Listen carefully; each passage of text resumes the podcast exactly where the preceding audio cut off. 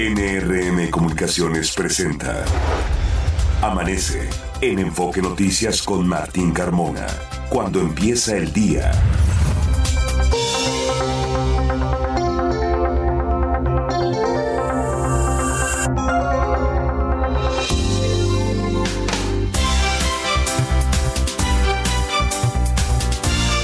Hola, ¿qué tal? Muy buenos días, me da mucho gusto saludarlo. Ya son las 6 de la mañana con dos minutos de este miércoles 27 de diciembre. Les saludo, soy Martín Carmona y a nombre de todo el equipo que hace posible Amanece en Enfoque Noticias, le doy la más cordial bienvenida y le agradezco la sintonía a través de Radio Mila M, Estéreo 100 FM y en enfoquenoticias.com MX. Usted puede ahí escucharnos y ampliar los contenidos de la información, de todo lo que le estaremos dando a conocer en los próximos minutos. Información muy importante para que usted se, tenga, se mantenga enterado de todo lo que sucede en el Valle de México y en los estados del alrededor. Es el día 361 y restan cuatro días para que se termine este venturoso y a la vez exitoso 2023 y estamos justo a la mitad de la semana número 52, la última, la última de este año y por supuesto pues ya prácticamente despidiendo al presente año. La puesta del sol será a las seis de la tarde con siete minutos. Fabiola Reza, buenos días. Buenos días Martín, auditorio de Amanece en Enfoque Noticias. Feliz mitad de semana, la última del año, bien lo comentas Martín. nueve grados la temperatura promedio en la Ciudad de México, siete grados marca el termómetro aquí en el poniente de la capital del país. Se espera que esta tarde alcancemos una temperatura máxima de entre 15 hasta 17 grados. Tenemos la masa de aire frío asociada al Frente Frío número 19, que será reforzada por una masa de aire polar en interacción con la corriente en chorro subtropical, pero también con un canal de baja presión extendido en el interior del territorio nacional y una vaguada en niveles altos de la atmósfera. Ocasionarán lluvias intensas en Puebla y Veracruz y se mantiene el ambiente frío a muy frío con heladas y bancos de niebla durante esta noche y madrugada del jueves en los estados del noroeste, norte, noreste, centro, occidente, oriente y sureste del país. Prácticamente todo el territorio nacional está pasado por frío, Martín. Hay que tomar precauciones y evitar cambios bruscos de temperatura que puedan afectar a nuestra salud. Y como sucedió el día de ayer también en gran parte de la Ciudad de México con lloviznas, ¿no? con lloviznas que aún hacen todavía más frías los días, Fabiola, en esta pues ya época de invierno. Así es, por la tarde se prevé cielo nublado con probabilidad de lluvias aisladas en la Ciudad de México y en el Estado de México y rachas de viento de hasta 40 kilómetros por hora. Hay alerta amarilla por pronóstico de temperaturas bajas para el amanecer de este miércoles en las alcaldías Álvaro Obregón, Coajimalpa, Magdalena Contreras, Tlalpan y Xochimilco. Ahí la información para que lo tome en cuenta y vaya planeando su jornada de miércoles. Vamos a este resumen que hemos preparado y comenzamos informándole que familiares de los cuatro trabajadores secuestrados el pasado viernes en una bodega de pollo allá en la ciudad de Toluca, Estado de México, se manifestaron frente a Palacio de Gobierno para exigir su búsqueda. Denunciaron que comerciantes son víctimas de extorsiones desde hace tres años, por lo menos, de parte de la familia michoacana. Señalaron, señalaron que les exigen cuotas equivalentes a dos pesos por kilo de pollo, llegando a pagar hasta 950 mil pesos quincenales como extorsión, que le parece casi un millón de pesos a los extorsionadores, lo cual pues se explica uno por qué decía la propietaria de la pollería donde se llevaron a estas cuatro personas que ya la habían secuestrado a ella, que ya habían secuestrado a su papá, que ya habían balaseado los negocios, les quemaron incluso una bodega y como ya sabían puesto, pues eh, negado, digamos, de manera correcta, ya se habían negado a pagar la extorsión, por eso se llevaron a cuatro de los trabajadores, los cuales dijo nada tienen que ver en el tema de la propiedad de la pollería. Así, la situación allá en el Estado de México desde hace años atrás, pero que tampoco la actual administración ha logrado tomar el control para evitar que se siga extorsionando a los comerciantes. Autoridades capitalinas detuvieron a una mujer y un hombre que ofertan productos anunciados por Facebook Market para secuestrar y extorsionar a sus víctimas. La pareja operaba en las alcaldías Cuauhtémoc e Iztapalapa. Y en la alcaldía Iztapalapa fueron detenidos tres presuntos delincuentes quienes momentos antes asaltaron una casa de empeño. La Secretaría de Gestión Integral de Riesgos y Protección Civil Capitalina, la secretaria Miriam Ursúa, informó que tras la explosión por acumulación de gas en la colonia del Valle, cuatro viviendas fueron las más afectadas, por lo que una será demolida y tres más tendrán un proceso de rehabilitación. Tres personas resultaron heridas por una explosión por acumulación de gas en una vivienda ubicada en la colonia Arenal, cuarta sección. Ahora sucedió en la alcaldía Venustiano Carranza. El gobierno del Estado de México suspendió la contingencia ambiental en fase 1 que se declaró el pasado lunes en las zonas metropolitanas del Valle de Toluca y Santiago Teanquistengo, luego de que las concentraciones de partículas disminuyeron. Se encuentra cerrado el acceso al Nevado de Toluca debido a las bajas temperaturas provocadas por el Frente Frío número 19. Y ayer se registró un microsismo con una magnitud de 1.7 con epicentro en la alcaldía Magdalena Contreras. No se reportaron daños. En hechos distintos, dos personas se arrojaron a las vías de las líneas 2 y 8 del metro, por lo que el servicio fue suspendido por unos minutos por labores de rescate. Farmacias Benavides ya cuenta con la vacuna contra COVID de Pfizer a un costo de 899 pesos en los principales consultorios de Ciudad de México, Estado de México, Puebla, Querétaro, entre otros.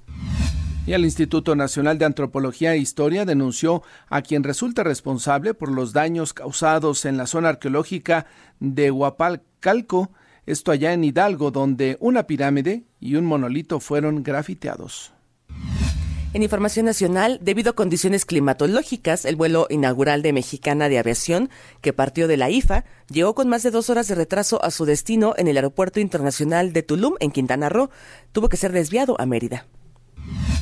El gobierno federal entregó el hangar presidencial del Aeropuerto Internacional de la Ciudad de México a la Secretaría de la Defensa. Durante el informe Cero Impunidad, el subsecretario de Seguridad Pública, Luis Rodríguez Pucio, acusó a un juez y tres magistrados de favorecer a dos presuntos delincuentes, uno de ellos liberado con solo una prueba presentada por su defensa, pese a estar acusado de narcotráfico. Y le comento que la alcaldesa de Chilpancingo Guerrero, Norma Otilia Hernández, quien se entrevistó y se grabó esa entrevista y se difundió en redes sociales con un líder del grupo criminal Los Ardillos, solicitó licencia por 30 días para buscar una candidatura al Senado por Morena. ¿Qué le parece? Más allá de responder a los cuestionamientos de por qué se entrevista y se reúne con grupos del crimen organizado, pues la alcaldesa le pareció normal esa situación. También el día que entró Otis y que devastó eh, Acapulco y algunos otros municipios, la señora hizo su informe de gobierno, llevó bandas musicales, echó cohetes, se hizo una verbena popular, no le importaba lo que estaba pasando en el municipio de al lado y así ahora dice que va por un escaño al Senado.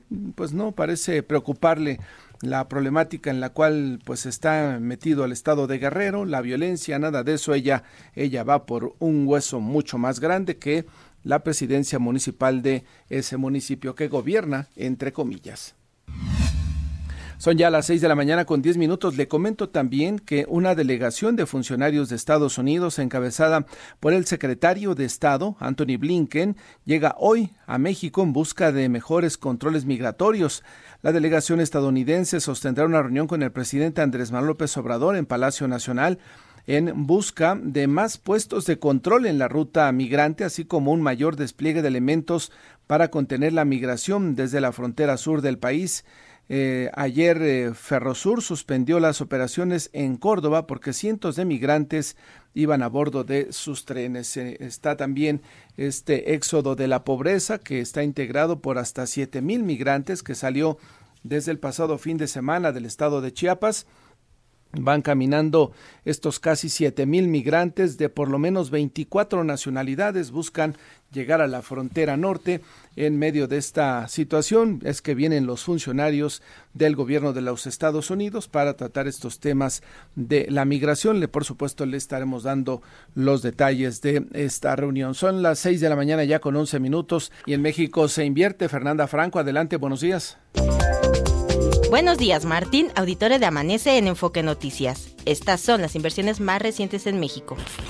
La Secretaría de Desarrollo Económico Capitalina informó que el proyecto Vallejo 1 supera los 17.872 millones de pesos en inversiones. El proyecto, que tiene como misión devolver la vocación industrial a esa zona de la ciudad, ha concretado 53 proyectos de inversión y creado más de 11.000 empleos.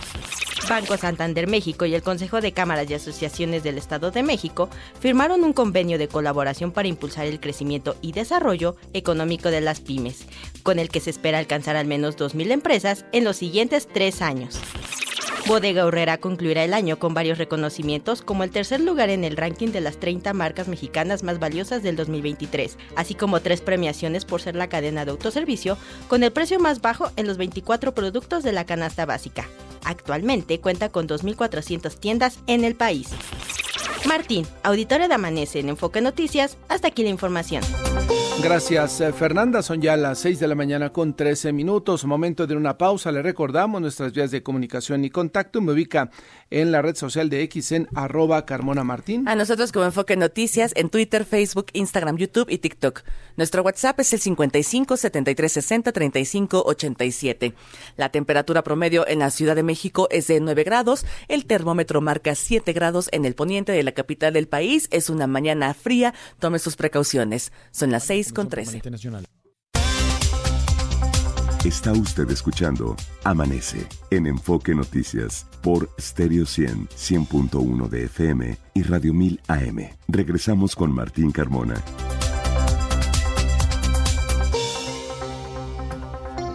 Son ya las 6 de la mañana con 17 minutos. Vamos a continuar con la información y establezco contacto con mi compañera Gloria Aguilar, corresponsal en el Estado de México, quien nos tiene justamente lo que fue la crónica de esta visita de los familiares de los cuatro trabajadores secuestrados y también por ahí estuvo la dueña del negocio, Gloria, que era la que contaba justamente la problemática que se está viviendo pues desde hace varios años allá en el Estado de México con el tema de las extorsiones. Cuéntanos, Gloria, buenos, buenos días.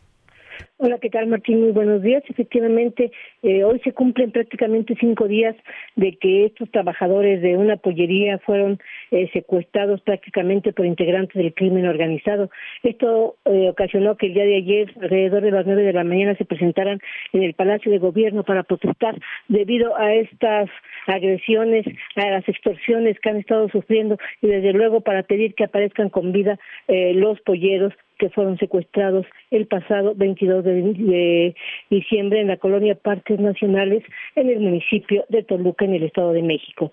Karina Contreras, dueño del establecimiento, en donde fueron levantados dos trabajadores, señaló que el grupo delictivo de la familia michoacana como como los responsables de las extorsiones, secuestros y quema de bodegas que han padecido en los últimos años dijo que hasta el momento no tienen información sobre el paradero de sus trabajadores secuestrados, señalando que ya son más de tres años que han estado padeciendo por eh, el llamado cobro de piso por parte del grupo o de grupos armados que llegan para amenazarlos e intimidarlos. Escuchemos lo que comentó. sido víctimas de amenazas y agresiones como lo son mi secuestro, después del secuestro de mi padre, han quemado las bodegas en las que trabajamos, balaseado las mismas y este último ataque que fue el levantón de mis trabajadores. Quiero hacer mención que, todo que todos estos, de todos estos hechos existen las denuncias correspondientes y las autoridades se han negado a brindar algún tipo de protección argumentando que no tienen elementos disponibles. Y bueno, añadió que recientemente fue detenida una persona, sin embargo, ella no considera que esta persona sea la responsable, acusando a la Fiscalía General de Justicia del Estado de México de fabricar culpables. Escuchemos. Pero lo que sí me queda claro que la Fiscalía sigue fabricando culpables para poder entregar su trabajo, el cual no hace.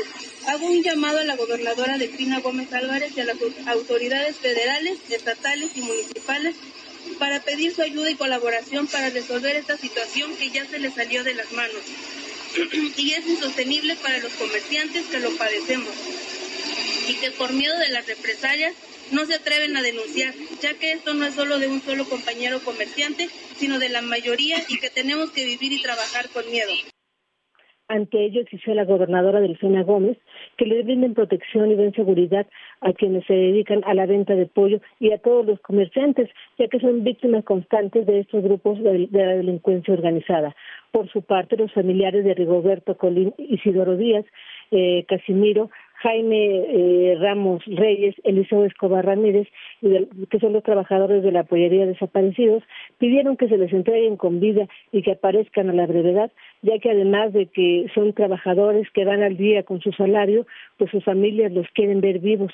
Eh, También Karina Contreras denunció que llevan más de tres años siendo extorsionados por la familia michoacana, haciéndoles el cobro de piso y que eh, y que no los dejan trabajar, que incluso les han quemado bodegas, los han seguido secuestrando tanto a ellos como a sus familiares, sin que hasta el momento las autoridades hayan podido dar respuesta a esta situación que están viviendo.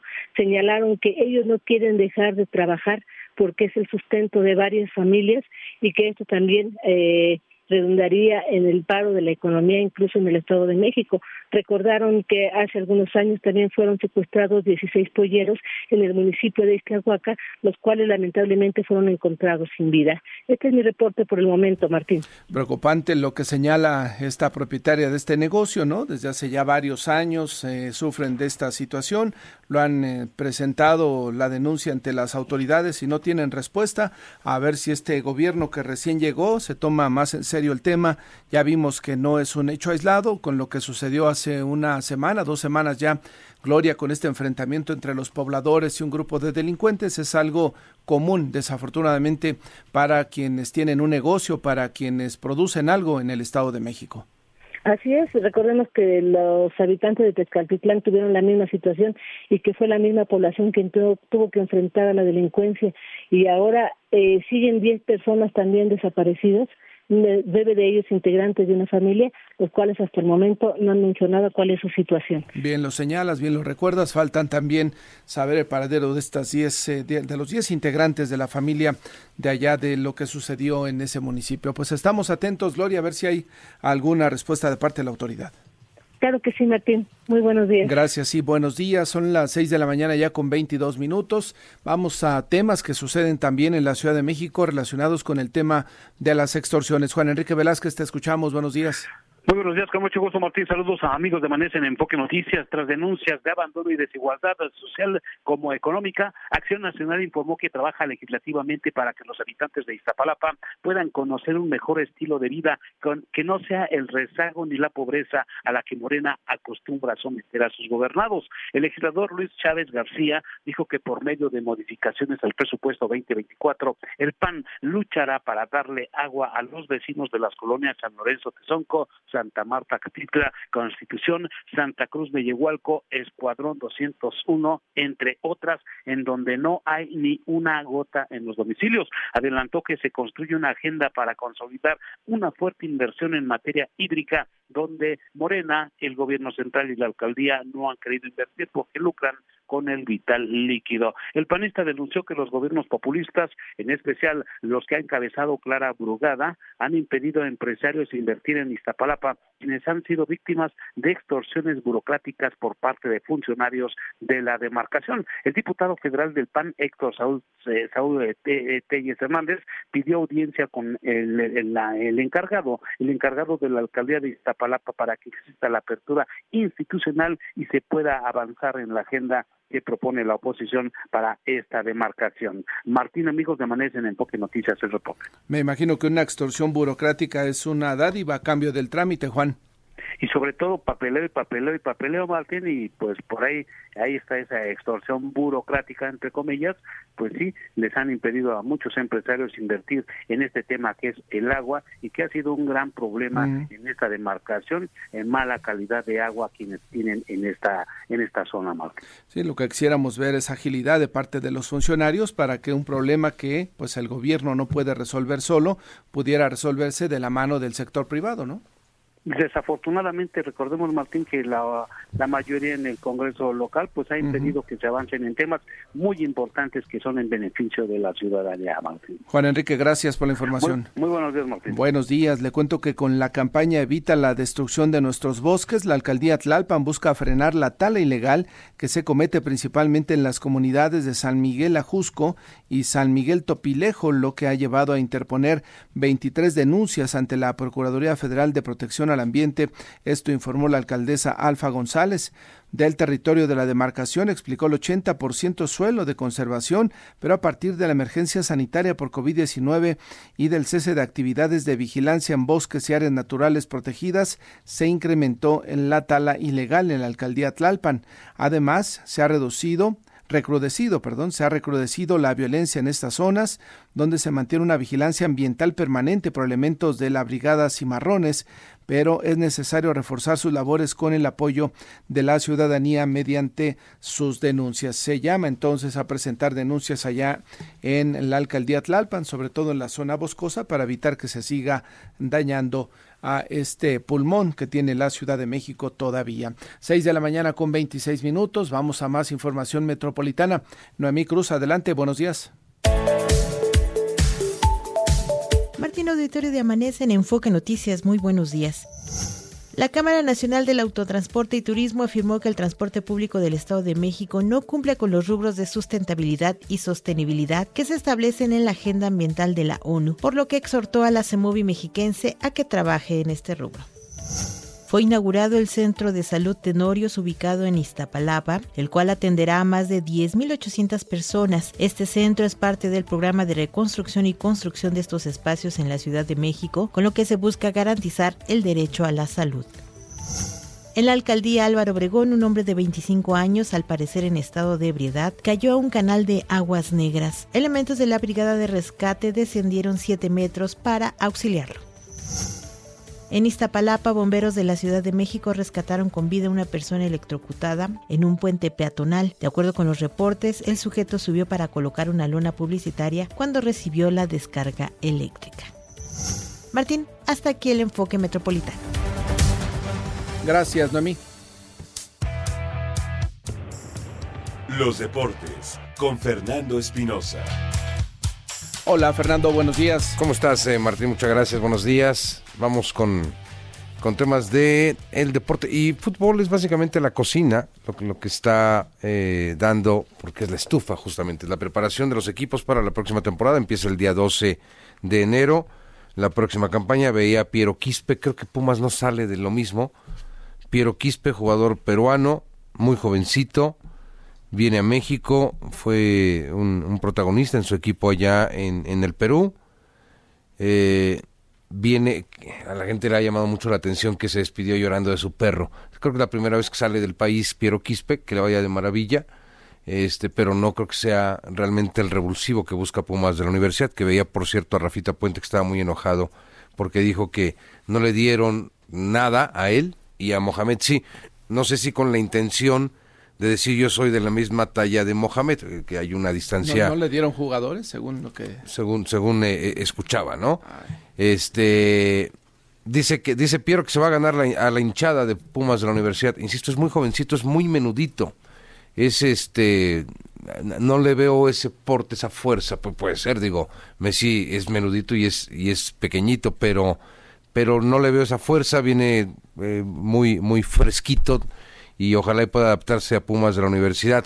El caso de Kevin Mier, portero de Cruz Azul, que viene de Colombia, va a ser el titular de Cruz Azul, a ver si le da, porque pues no ha habido, mire, José de Jesús Corona fue muy bueno, pero no hizo más que un título, después de muchos, muchos años en- en el Cruz Azul, el Conejo Pérez, pues a él le tocó todavía una etapa con título en el Cruz Azul, y son los últimos dos que les puedo decir con título. Jurado, a mí se me hace un portero bueno, pero creo que no le dieron la oportunidad en su momento, y cuando se la dieron, falló. Y, y ahora Jurado, bueno, pues tiene que cambiar de aires, entonces llega Kevin Mier, portero alto, de fuerza, mm, colombiano, que viene a probar suerte con la máquina celeste de Cruz Azul. Se fue el Chicote Calderón y este sí es este es un motivo de festejo. Guadalajara debe de estar feliz. Ya lo sacaron, le agradecen ¿Y en- las redes sociales. No, ahora es Chicote meramente. Cristian el Chicote Calderón se va eh, regresa a su Necaxa. Bueno, va a estar en el Necaxa nuevamente el Chicote Calderón. Podría, ¿eh? todavía no es oficial, pero podría recaer en el Necaxa, es lo más viable. ¿Por qué lo quitan? Bueno, pues por indisciplinado. La verdad es de que no es tan mal jugador. Es uno de los jugadores, digamos, más eh, sólidos hoy que tiene Chivas Rayadas de Guadalajara, que adolece de muchos, tiene mucha carencia futbolística en, en- sus jugadores, eh, en algunos de sus jugadores. Tal vez el Piojo Alvarado sea lo mejor hoy que tiene las Chivas Rayadas de Guadalajara. Mm. Ves a Alexis que no, no dio el salto. Eh, no sé si- Ni lo dará. No, no creo que, no creo que lo dé No, ya, ya por ya. tema de edad. Un cuate que tiene una historia eh, mire, se dedicaba a, buscar alguna oportunidad. Cuando ya estaba a punto de decir adiós, de tirar la toalla, es cuando empieza con Toluca a, jugar y empieza a jugar bastante bien. Tú que tanto criticas al chino Huerta, rindió más en una temporada o dos temporadas con Pumas que todo lo que ha hecho Alexis. Te lo aseguro. Dio más. Aportando a su equipo, aportando a su equipo. Y, y pero, pero sin duda, eh, que también no sé qué tan mediático es el chino Huerta. pero, parte, pero futbolísticamente le aportó más a Pumas. Bueno, eh, y lo que pasa es que también fue mediático finalmente Alexis Vega. O sea, tampoco ofreció nada. De hecho, Chino Huerta. Pero mal mediático, ¿no? Alexis Vega se ha hecho más no, No, no tan malo porque se fue al Guadalajara jugando bastante bien en Toluca. O sea, es, es eh, digamos que a mí me encantaría que el Chino Huerta tomara esta, esta inercia y no la dejara que no se cayeran mentalmente, que no se cayeran, que pusieran bien los pies en el piso, porque eso es lo difícil, el mantenerse, y eso sería fantástico para Pumas y para, para la selección mexicana de fútbol, el caso del Chino Huerta, el caso de, fue similar, el caso de Alexis Vega fue muy mediático, se lo lleva el Guadalajara, pero pues se lo llevan, hombre, a los mariachis, al tequila, a la, a la fiesta. Yo creo en Guadalajara, ¿no? No, mucho menos mucho menos. No, Alexis Vega no, no, no, representó, no representó absolutamente nada para Chivas Rayadas de Guadalajara. Entonces, son de las modificaciones importantes. Decía que sí tenía intención eh, Funes Mori de, de, no él, sino Cruz Azul sí pidió información por Funes Mori. Lo dijo ayer el Tato Noriega, eh, que es directivo del equipo de los Rayados de Monterrey, otro equipo que pues se ha quedado y que no ha podido cumplir eh, de acuerdo a la inversión. De hecho, están en inversiones, están Tigres y Monterrey como la cabeza, y el América son, son los equipos que más invierten, eh, están muy respaldados por sus empresas, pero eh, finalmente la elección, no sé, eh, creo que la equivocación al final ha sido de las directivas. Mm, Luis Miguel Salvador tuvo algún momento importante, Tato Noriega, en fin, los que han estado ahí al frente, eh, eso, eso verdaderamente eh, no les ha dejado ningún fruto porque son muy pocos títulos en, en, tanto tiempo de inversión fuerte, sólida. ¿no? Trajeron al Tecatito, mala fortuna también, trajeron al Tecatito y se lesiona. Este, en fin, una serie de, de situaciones que se han eh, generado, Martín, en, en, estos equipos, pero que ahí la estufa en los equipos, la cocina está funcionando, está trabajando ahora en los equipos de fútbol, porque, insisto, el próximo 12 empieza la temporada. Oye, no te puede, perdón, no te puedo decir, Fernando, sin que escuchemos al mejor futbolista del mundo y al goleador, al máximo goleador hasta ahora. ¿Quieres escuchar a Cristiano Ronaldo? Vas a escuchar la crónica de su gol ah, y además en árabe escucha y también en el auditorio. Ok. هناك خطأ يحتسب وهناك ركلة العامي حتى الآن كريستيانو ياخذ نفس يتقدم الآن كريستيانو الله لا أحد يضع الكرة في مكانها مثلك أبدا Cristiano Ronaldo, el máximo goleador de este 2023. Te hace feliz, sí. Bueno, no solamente a mí, a millones de okay. seres Ahora, humanos. Eh, por favor, quiero que palabra a palabra me haga la traducción de cómo se narró el gol. Ronaldo, el mejor jugador del mundo, metió el gol 52. Eso, es lo que dicen en árabe. Eso dijeron. En árabe. ok. ¿A ti te gusta el árabe? Sí. Sí, sí, sí. Ok. ¿Lo practicas? Y además el, el eh. coro del estadio. Ah, no. Bueno, lo máximo, Fernando Espinosa. Arabia, te, puedo poner Arabia en relación a Tigre. A ver, futbolísticamente, ¿qué es Arabia? Fernando es el mejor del mundo. A ver, bueno, pues está, jugando con, está jugando con criaturas de, de quinto grado. 53 goles de Cristiano Ronaldo, Harry Kane de Inglaterra 52, se quedó igual Kylian Mbappé de Francia, o sea, ya los rebasó porque además Cristiano Ronaldo tiene un partido el 30 de diciembre. Pero a Haaland le restan dos. A Haaland le restan dos. Tiene 50. Sí, y no, no, Haaland tiene 52. Eh, perdón, tiene 50, sí. Eh, er-, Erling Haaland. Tiene, le, restan dos. Este, pero, pues no, no va a ser los, no creo que haga los tres goles, porque, porque el fútbol inglés es muy distinto al fútbol árabe. Es como si te pones a jugar, este, sí, fútbol con, ah, ¿con quién vas? con quinto B. Ah, ok, pues está bien. Y va a estar duro el partido. No puedes negarlo. Por más que el demerites es el, mejor del mundo. Dime la verdad, el fútbol árabe con todo lo que llevaron es, el, es el mejor del mundo. El fútbol árabe. los mejores niveles en los próximos tres días. Ya me voy. Buenos Gracias, Fernando. Adiós. Seis de la mañana con 35 minutos. Pausa. Regresamos. Amanece en Enfoque Noticias con Martín Carmona por Stereo 100, 100.1 de FM y Radio 1000 AM. Continuamos.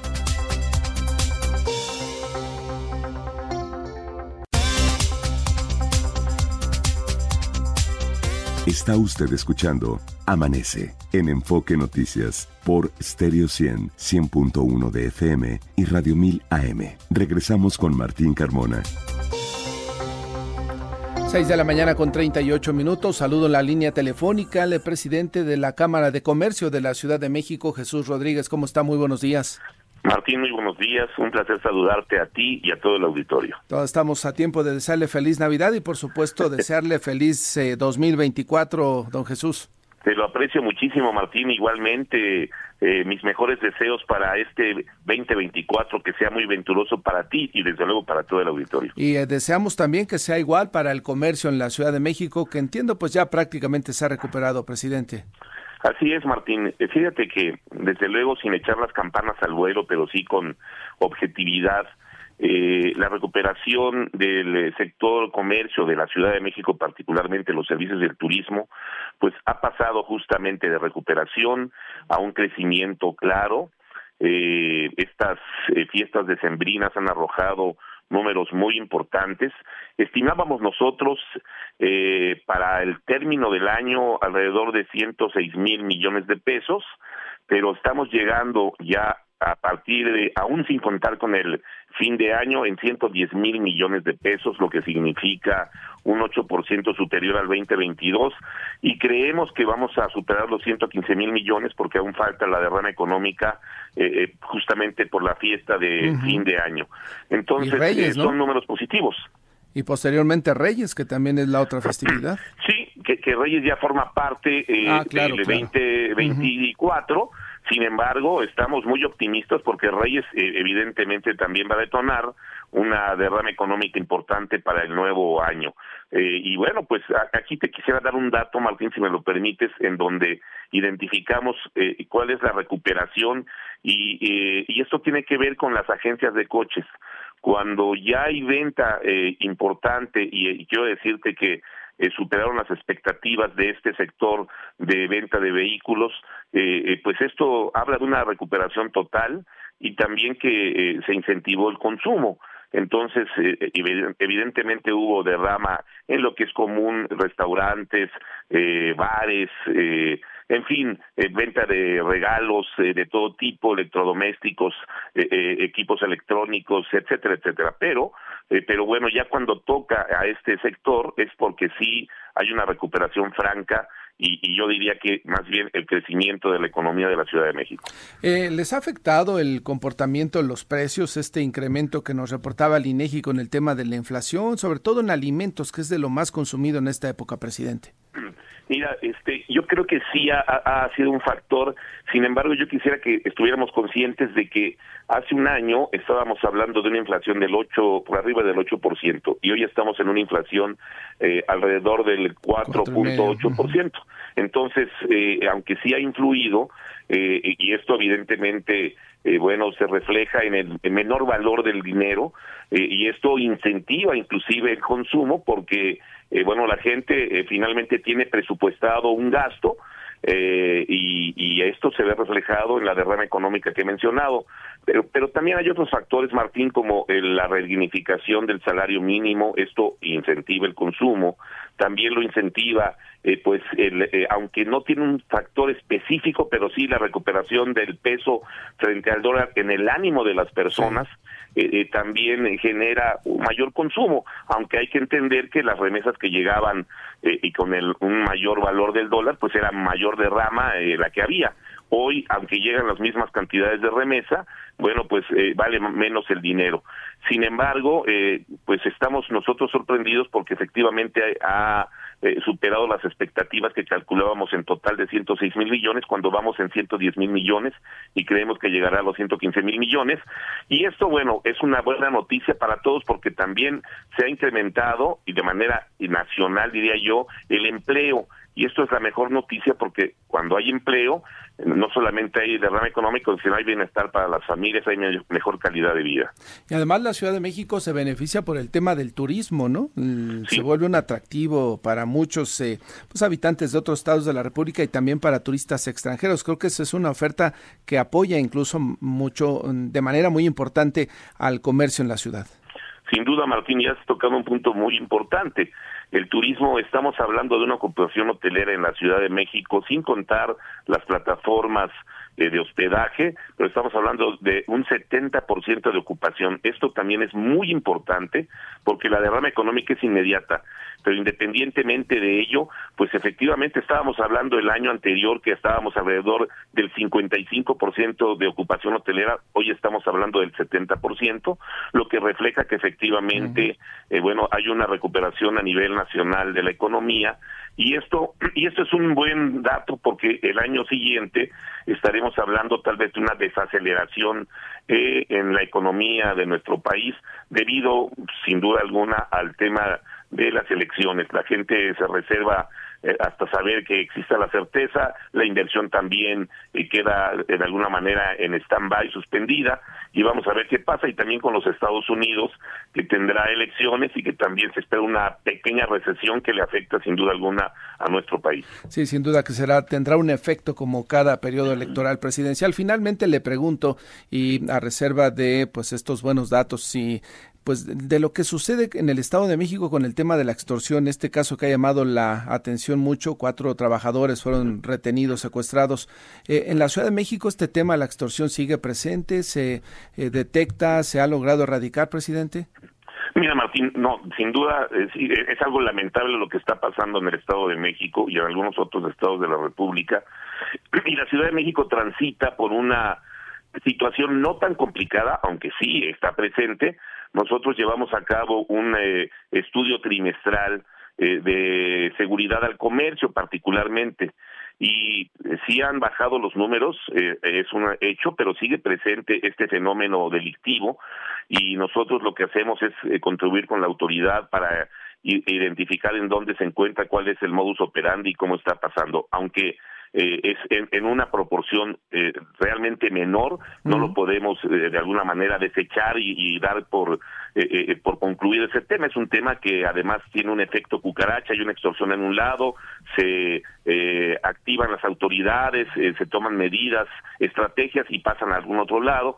Entonces, esto es una pues yo creo que es un trabajo permanente, aunque sí tenemos que decir que hoy en la Ciudad de México goza de una seguridad superior a otros estados de la República. Yo diría que tal vez se encuentra en el mejor momento, porque cuando hablamos de Mérida, pues en Mérida nada más el número de población es totalmente diferente a la complejidad de una ciudad como la nuestra. Claro, totalmente. Pues qué buena noticia nos da. Presidente, deseamos que tenga un excelente 2024 y gracias por estar esta mañana aquí en Enfoque Noticias. Martín, te agradezco mucho y venturoso 2024 para ti, para todo el equipo y para todo el auditorio. Gracias. buenos días. Buenos días. 6 de la mañana con 46 minutos. Ángel Gatica, adelante. ¿Qué tal, Martín? Auditorio de Amanece en Enfoque Noticias. Retiran unidad abandonada tras percances sobre el circuito interior y Eligio Ancona. Esto es en la alcaldía Cuauhtémoc. En breve será reabierta la lateral del circuito interior hacia Ricardo Flores Magón. Considera percances sobre el borde de Sochaca hacia vía Express Tapo. También por accidente hay afectaciones en Calzada Ermita Iztapalapa a la altura de Rojo Gómez en dirección hacia el eje 3 Oriente. Calidad del aire aceptable en el Valle de México. Martín, el reporte. Gracias, Ángel. Buenos días. Buenos días. De aerolíneas, aeropuertos y más, con Carlos Torres. Carlos Torres, ¿cómo te va? Buenos días. Bien, a ti Martín, muy buenos días. Mm, todo muy bien. Te voy a invitar un viaje, por supuesto a cargo de Enfoque Noticias, para que te vayas en la nueva aerolínea de Mexicana a Puerto Vallarta. ¿Qué te parece, Carlos? Eh, pues muy bien, pues es uno de los nuevos destinos que Mexicana pues está ah, inaugurando.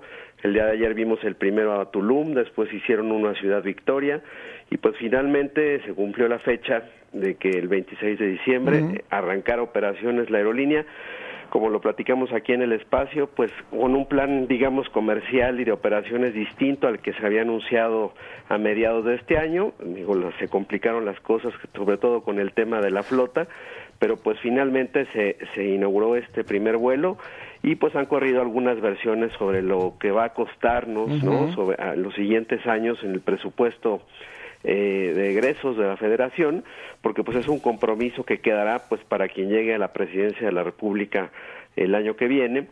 Y esos compromisos pues finalmente eh, pues están asentados en la falta de rentabilidad que tendrá la empresa no eh, hay yo creo que dos perdón no, no, dos maneras de verlo como usuario, pues está muy bien que haya boletos muy económicos, pero como contribuyente, eh, pues hay todo un cargo fiscal que estaremos pagando los próximos años. Solamente el primer año, según los documentos que tuvo acceso el, el financiero, el primer año 7.091 millones de pesos es el gasto anual que va a tener Mexicana y todavía no va a tener ingresos, ¿no? Son 7.000 así literales que se van a ir directamente a Mexicana y lo poco que pueda ganar pues eh, será para cubrir algunos gastos. Así es, y de hecho ayer el presidente mencionaba en la mañana que se recuperaba una aerolínea del Estado, ¿no? Eh, lo cual pues es incorrecto porque cuando Mexicana de Aviación suspendió operaciones en agosto de 2010 ya había pasado justamente a manos privadas y recordemos que en ese momento pues ya había también dejado varios años atrás de ser empresa del gobierno, ¿no? Entonces, la experiencia de una aerolínea manejada por el por el gobierno pues en, aquí en México y en otros lugares del mundo no necesariamente ha tenido los mejores resultados. Ayer me preguntaban cómo se veía, digamos, el, pronóstico para los siguientes años. Yo digo que de reserva, porque finalmente, pues si no existe la suficiente demanda, si no se completa el plan de flota y el plan comercial, pues difícilmente veremos que la aerolínea pues ocupe pues un lugar en el mercado independientemente de que comience a dar precios muy económicos y que en algunas de las rutas, como ahora mencionabas, Puerto Vallarta, Cancún o el propio eh, Tulum y algunas otras, pues eh, haya operaciones de las tres grandes aerolíneas que están bien posicionadas en el mercado, ¿no? Otras de las rutas son Campeche, Mérida, eh, ayer mencionaba el general secretario que también van a, operar el aeropuerto de Apodaca, de donde saldrán las operaciones de Mexicana en Monterrey. Pues bueno, ese es el plan que, como lo hemos dicho aquí en este espacio, pues ha ido cambiando eh, pues casi cada mes, eh, dependiendo pues un poco de las necesidades que se han ido presentando en el camino, ¿no? Y, y ese es, y por eso yo digo que un comienzo pues bastante atropellado y con un plan comercial que pues seguimos sin saber si es una aerolínea regional, una aerolínea de red o cuál va a ser el destino que finalmente va a tener Mexicana de Aviación. Dice, decía el secretario Luis Crescencio Sandoval que van a llegar a lugares estratégicos donde no llega todos los servicios comerciales, pero estos eh, estas entidades que has mencionado, hay suficientes vuelos, ¿no? Hay una competencia de los vuelos nacionales con las aerolíneas internacionales. No, no veo que, por ejemplo, a, Cozumel no lleguen los vuelos, a Los Cabos, a Ciudad Juárez, que fueron algunas de las zonas que mencionó el secretario de la Defensa, Carlos. Sí, tú recordarás que originalmente la idea de Mexicana era justamente llegar a lugares donde supuestamente no había eh, oferta de las otras aerolíneas, pues por falta de demanda, y que justificándose bajo un objeto social, que así lo ha mencionado el gobierno, pues estas, eh, estos vuelos y estas rutas, pues aunque perdieran, digamos, estas ciudades tendrían algún tipo de conectividad, pero eso finalmente terminó eh, pues eh, rebasado por un nuevo plan en el que ya con estas cuatro aeronaves, las dos de TAR que son de 50 pasajeros, son aeronaves la verdad muy pequeñas y las dos de la Fuerza Aérea Mexicana pues comenzarán operaciones. Eh, preocupa más bien que hacia adelante eh, eh, digamos se logre concretar algún tipo de plan de arrendamiento de otros aviones para incrementar la flota y que esas condiciones pues no sean eh, las, las de mercado, ¿no? Lo platicamos también aquí en algún momento, que lo, lo grave, digamos, para el presupuesto, para los contribuyentes, es que se eh, arrenden estos aviones pues a sobreprecio y eso termine justamente eh, en el lugar que tú mencionas, ¿no? Dando peores resultados y costándole a los mexicanos pues mucho más dinero. Entonces, pues este es otro de los proyectos que junto con algunos otros de esta administración pues no tendrá rentabilidad en los próximos años y quizás la única diferencia, te diría Martín, es que eh, el, negocio aéreo pues es un negocio de alto riesgo con un gran incremento que, de flujo de capital que requiere constantemente y que está sujeto pues a una serie de variables que son incluso externas que van mucho más allá de una buena administración por parte eh, en este caso del equipo que va a dirigir a Mexicana.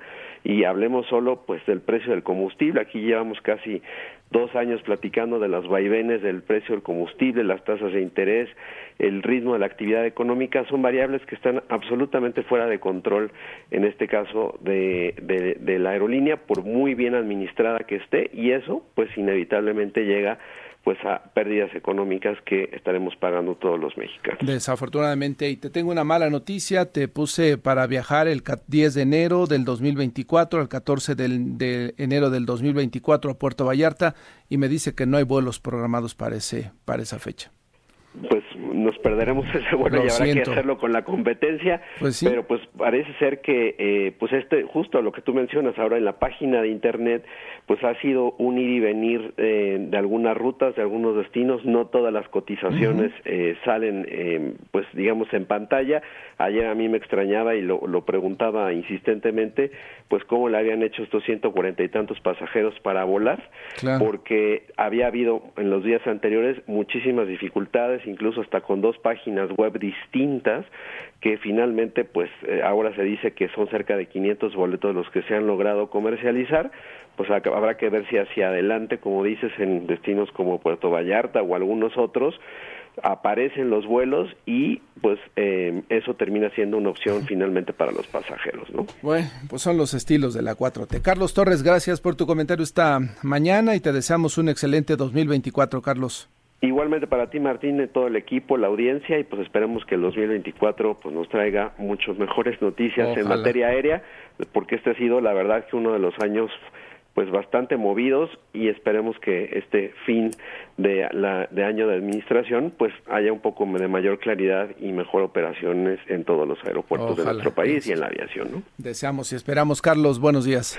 Igualmente, Martín, un fuerte abrazo. E igualmente son las 6 de la mañana con 55 minutos. La buena noticia con Josefina Claudia Herrera. Josefina Herrera, buenos días. Eureka, lo sabemos, Martín. Buenas la palabra del año? La palabra del año, polarización.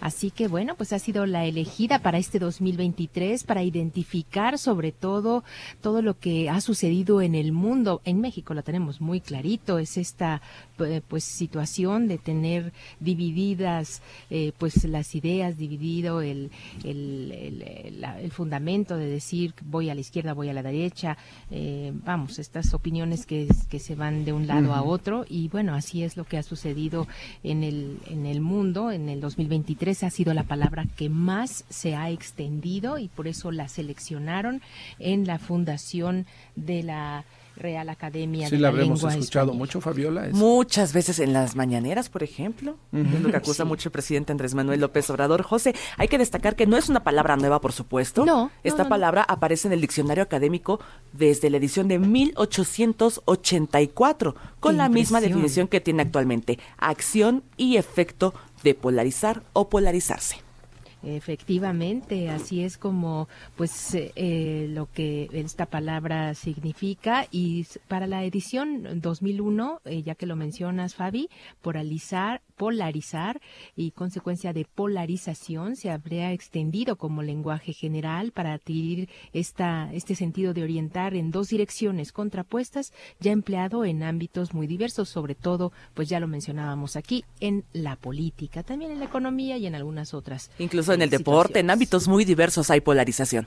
Efectivamente. Y bueno, pues esta va a ser la palabra que identifique a este 2023. Ya nos recordabas tú ayer, Fabi, sobre las otras palabras desde el 2013.